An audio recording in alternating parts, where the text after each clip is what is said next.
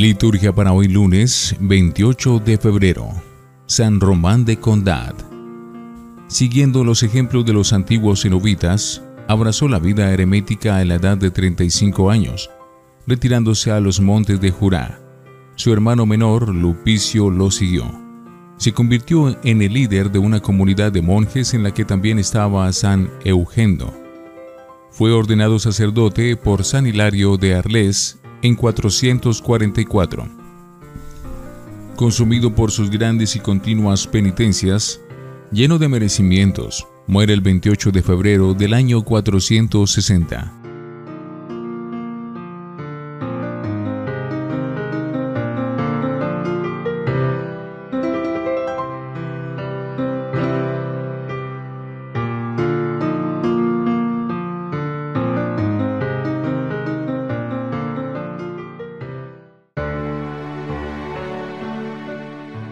Antífona.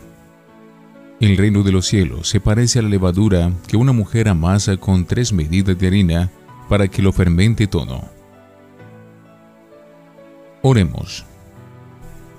Oh Dios, que mandaste al mundo la fuerza del Evangelio como levadura, concede a los fieles que llamaste a vivir en medio del mundo y de las ocupaciones seculares fervor en el espíritu cristiano y la gracia de instaurar continuamente tu reino por medio de la gestión de los asuntos temporales. Por nuestro Señor Jesucristo, tu Hijo. Primera lectura. De la primera carta del apóstol San Pablo, capítulo 1, versículos 3 al 9. Bendito sea Dios, Padre de nuestro Señor Jesucristo, que en su gran misericordia, por la resurrección de Jesucristo de entre los muertos, nos ha hecho nacer de nuevo para una esperanza viva, para una herencia incorruptible, pura, imperecedera, que les está reservada en el cielo. La fuerza de Dios los custodia en la fe para la salvación que aguarda a manifestarse en el momento final. Alégrense de ello, aunque de momento tengan que sufrir un poco, en pruebas diversas. Así la comprobación de su fe, de más precio que el oro, que, aunque perecedero, lo aquilantan al fuego. Llegará a ser alabanza y gloria y honor cuando se manifieste Jesucristo. No han visto a Jesucristo y lo aman, no lo ven y creen en Él, y se alegran con un gozo inefable y transfigurado, alcanzando así la meta de su fe, su propia salvación. Salmo 110 el Señor recuerda siempre su alianza. Doy gracias al Señor de todo corazón, en compañía de los rectos, en la asamblea. Grandes son las obras del Señor, dignas de estudio para los que las aman. El Señor recuerda siempre su alianza. Él da alimento a sus fieles, recordando siempre su alianza. Mostró a su pueblo la fuerza de su obrar, dándoles la verdad de los gentiles. El Señor recuerda siempre su alianza. Envió la redención a su pueblo, ratificó para siempre su alianza, la alabanza del Señor dura para siempre. El Señor recuerda siempre su alianza. Aleluya, aleluya, aleluya. Jesucristo siendo rico se hizo pobre, para enriquecerlos con su pobreza. Aleluya, aleluya, aleluya. Del Santo Evangelio según San Marcos, capítulo 10, versículo 17 al 27. En aquel tiempo, cuando salía Jesús al camino, se le acercó uno corriendo, se arrodilló y le preguntó, Maestro bueno, ¿qué he de hacer para heredar la vida eterna? Jesús le contestó, ¿por qué me llamas bueno? No hay nadie bueno más que Dios. Ya sabe los mandamientos, no matarás, no cometerás adulterio no robarás, no darás falso testimonio, no estafarás, honra a tu padre y a tu madre. Él replicó, Maestro, todo esto lo he cumplido desde pequeño. Jesús se le quedó mirando con cariño y le dijo, Una cosa te falta, anda, vende lo que tienes, dales el dinero a los pobres, así tendrás un tesoro en el cielo, luego sígueme. A estas palabras él frunció el ceño y se marchó pesaroso, porque era muy rico. Jesús, mirando alrededor, dijo a sus discípulos, Qué difícil les va a hacer a los ricos entrar en el reino de Dios. Los discípulos extrañaron de estas palabras. Jesús añadió, Hijos, qué difícil es entrar en el reino de Dios a los que ponen su confianza en el dinero. Más fácil es a un camello pasar por el ojo de una aguja que a un rico entrar en el reino de Dios. Ellos se espantaron y comentaban, Entonces, ¿quién podrá salvarse? Jesús se les quedó mirando y les dijo, Es imposible para los hombres, no para Dios. Dios lo puede todo. Palabra del Señor. Gloria a ti, Señor Jesús. Oremos. Oh Dios, que quisiste salvar a todo el mundo por el sacrificio de tu Hijo. Concede a tus siervos, a quienes también en el estado laical llama sin cesar al apostolado, que por la eficacia de esta ofrenda impregnen el mundo con el Espíritu de Cristo y sean el fermento de su santificación. Por Jesucristo nuestro Señor. Antífona. Con esto recibe gloria mi Padre, con que den ustedes fruto abundante, así serán discípulos míos, dice el Señor. Oración después de la comunión. Al acoger la plenitud de tu gracia, te pedimos, Señor, que tus fieles, comprometidos en los asuntos temporales y alimentados con el poder del banquete eucarístico, sean testigos valerosos de la verdad del Evangelio y hagan a tu iglesia presente y operante siempre en medio de la sociedad. Por Jesucristo nuestro Señor. Lección Divina. Oremos. Gracias, Señor Jesús porque tu mirada amiga se posa hoy con cariño también sobre nosotros, mientras nos invitas a seguirte en pobreza total, con las manos vacías y el corazón libre de peso. Deja todo lo que te ata, deja tus seguridades, ten fe, arriesgate y sígueme con lo opuesto.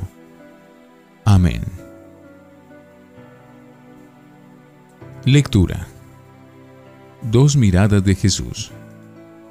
El Evangelio de Marcos es el más rico en señalar detalles emocionales de Jesús. Hoy, por ejemplo, tenemos dos de las muchas miradas de Cristo que Marcos consigna en su Evangelio. La primera va dirigida con cariño a un joven rico y la segunda a los discípulos con el alimento y comprensión. Ambas miradas enmarcan las dos partes de que consta el Evangelio de hoy. Encuentro de un joven rico con Jesús y enseñanza de este a sus discípulos sobre la riqueza. En cierta ocasión, un hombre rico se acercó a Jesús preguntándole, Maestro bueno, ¿qué he de hacer para heredar la vida eterna? Él le respondió, enumerando los mandamientos. El rico, un joven, según Mateo 19:20, dice haberlos cumplido desde pequeño. Entonces Jesús lo miró con cariño y le dijo, una cosa te falta. Vende lo que tienes, da el dinero a los pobres, así tendrás un tesoro en el cielo, y luego sígueme. Superando el nivel mínimo de la ley, entra el Señor en una etapa más exigente, el desprendimiento de todo lo que se posee. Solamente completando este segundo paso, la pobreza voluntaria, se accede a la categoría de discípulo por medio de los seguimientos.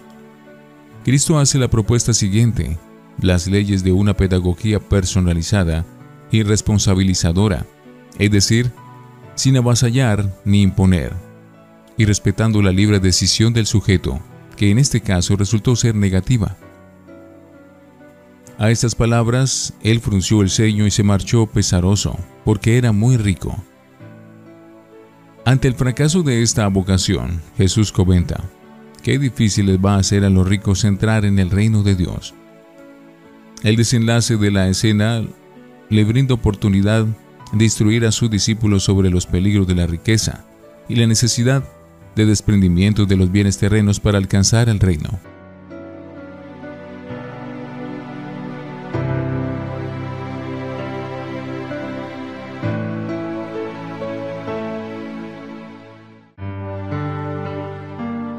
Para meditar. Los peligros de la riqueza.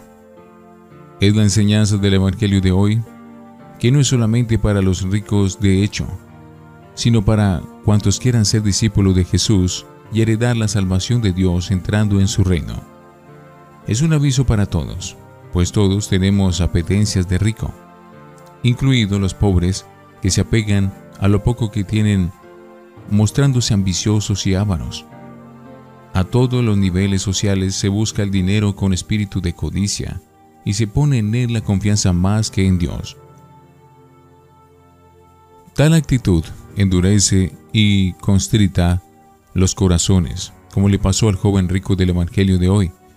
Dificulta las relaciones con los demás, enfría la fraternidad humana, no cierra el compartir con el necesitado, entorpece la solución del problema del hambre y la pobreza en el mundo, despersonaliza al individuo, haciéndole esclavo y no señor de su dinero, sea poco o mucho, y finalmente a nivel cristiano, hace imposible el seguimiento de Cristo por falta de asimilación del espíritu del reino. Oyéndole ponderar los inconvenientes de la riqueza, los discípulos de Jesús se ensombran porque era desechar la idea común entre los judíos, heredada del Antiguo Testamento, de que la riqueza era un signo del favor divino. Pero para Cristo es un obstáculo muy serio, un material explosivo en las manos, hasta el punto que el culto al dinero y el seguimiento a Cristo por el camino del reino son incompatibles.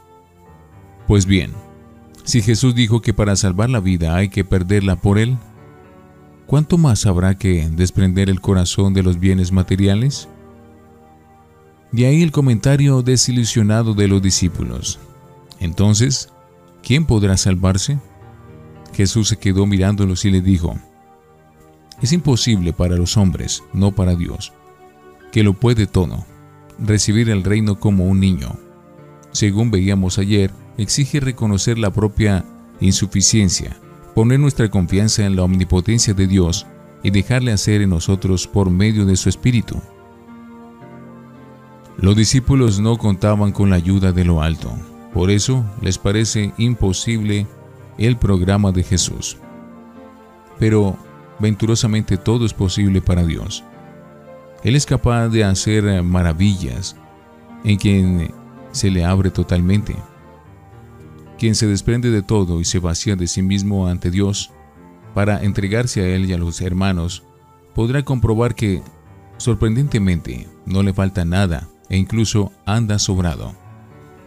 Quien a Dios tiene, nada le falta. Solo Dios basta. Santa Teresa de Ávila. Reflexionemos. El crecimiento de nuestra fe nos permite tomar la decisión de dejar de preocuparnos por la acumulación de ser personas que seguimos enteramente al Señor. Oremos. Ah Señor, que sepamos vivir libres contigo despojándonos de todo para ganar el reino y la vida. Tú, que haces posible lo que al hombre es imposible, danos tu espíritu para llevar a cabo esta tarea, ordenar la vida en función de los valores del reino. Amén.